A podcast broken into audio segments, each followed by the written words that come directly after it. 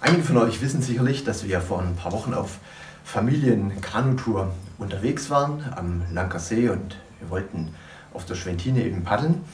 Ähm, und ich hätte gern den Impuls aufgenommen, irgendwo im Kanu oder am See, aber weil ich gerade die Möglichkeit nicht dazu habe, habe ich einfach mal alles gesammelt, was ich zu Hause noch so gefunden habe, was man für eine Kanutour so brauchen könnte und den einzigen maritimen Hintergrund, den es hier so gibt. Und falls ihr im Hintergrund dann mal noch die Hühner vom Nachbarn hört oder eine Krähe schreien hört, dann müsst ihr euch einfach vorstellen, das wären die Möwen, die gerade so irgendwo über dem See unterwegs sind. Wir wollten auf der Schwentine paddeln ähm, und äh, hatten unser Quartier im Camp Lanker See und mussten, um auf die Schwentine zu kommen, noch ein kleines Stück über den Lanker See paddeln. Und äh, das ist eigentlich kein Problem, das Wetter war soweit ganz gut, aber wir hatten an dem Samstag richtig ordentlich Wind. Und dadurch wurde das Ganze dann doch so zu einem Problem. Als wir nämlich aus der Bucht vom Camp da rausgepaddelt sind, war es so, dass äh, der Wind dann auf dem offenen See praktisch äh, das Wasser so aufgepeitscht hatte, dass die Welle Wellen eben relativ hoch waren und dass es etliche Familien gab, die einfach sagten, das ist ihnen zu heikel. Sie drehen um, auch weil die kleinen Kinder da Angst bekommen haben, was echt auch nachvollziehbar war. Es war einfach so, dass ähm, durch den Wind die Wellen relativ hoch waren und äh, das echt kippelig war, je nach Lage, wie man gerade zu den Wellen stand, ähm, ging das ganz schön ähm, rund. Und außerdem war es einfach mühsam, weil wir gegen den Wind paddeln mussten. Und es war einfach richtig schwierig und anstrengend. Ähm, meine Bootsbesatzung hat sich dafür entschieden, dass wir weiter paddeln wollten und dass wir bis Brez paddeln wollten. Und wir haben das auch geschafft.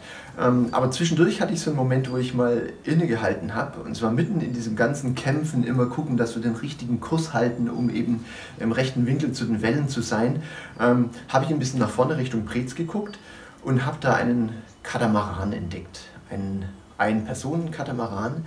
Und das war richtig krass zu sehen, mit was für einer Geschwindigkeit der über die Wellen geschossen ist. Immer hin und her und hin und her.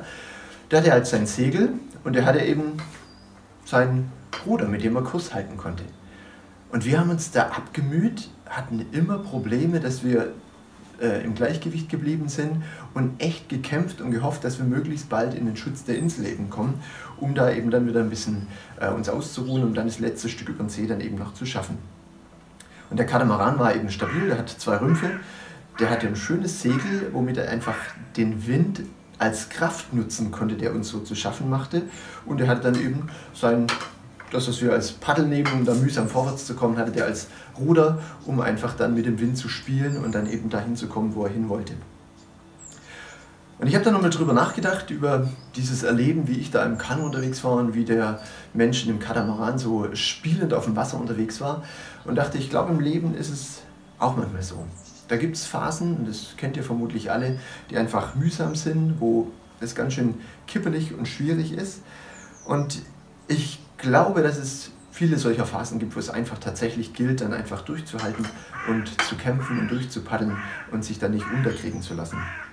Aber ich glaube, manchmal ist es in solchen Situationen auch gut, mal ein bisschen innezuhalten und über die Situation nachzudenken und vielleicht das Fahrzeug und das Werkzeug zu wechseln. Jesus hat einmal in Johannes 3 auch drüber, über den Heiligen Geist als Kraft gesprochen, hat, es da auch, hat den Heiligen Geist da mit dem Wind verglichen. Und ähm, ich glaube, in manchen Situationen will uns Jesus durch den Heiligen Geist einfach die Kraft zum Durchhalten geben. Aber es kann auch sein, dass es Situationen gibt, wo er uns Mut macht, das Fahrzeug und das Werkzeug zu wechseln. Und dass wir dann aufhören können zu kämpfen, weil wir einfach ähm, in der falschen Richtung unterwegs sind oder mit dem falschen Werkzeug oder Fahrzeug. Und wo er dann sagt, lass das meine Kraft machen. Und nimm dein Paddel nicht, um zu kämpfen, sondern nimm dein Paddel als Ruder.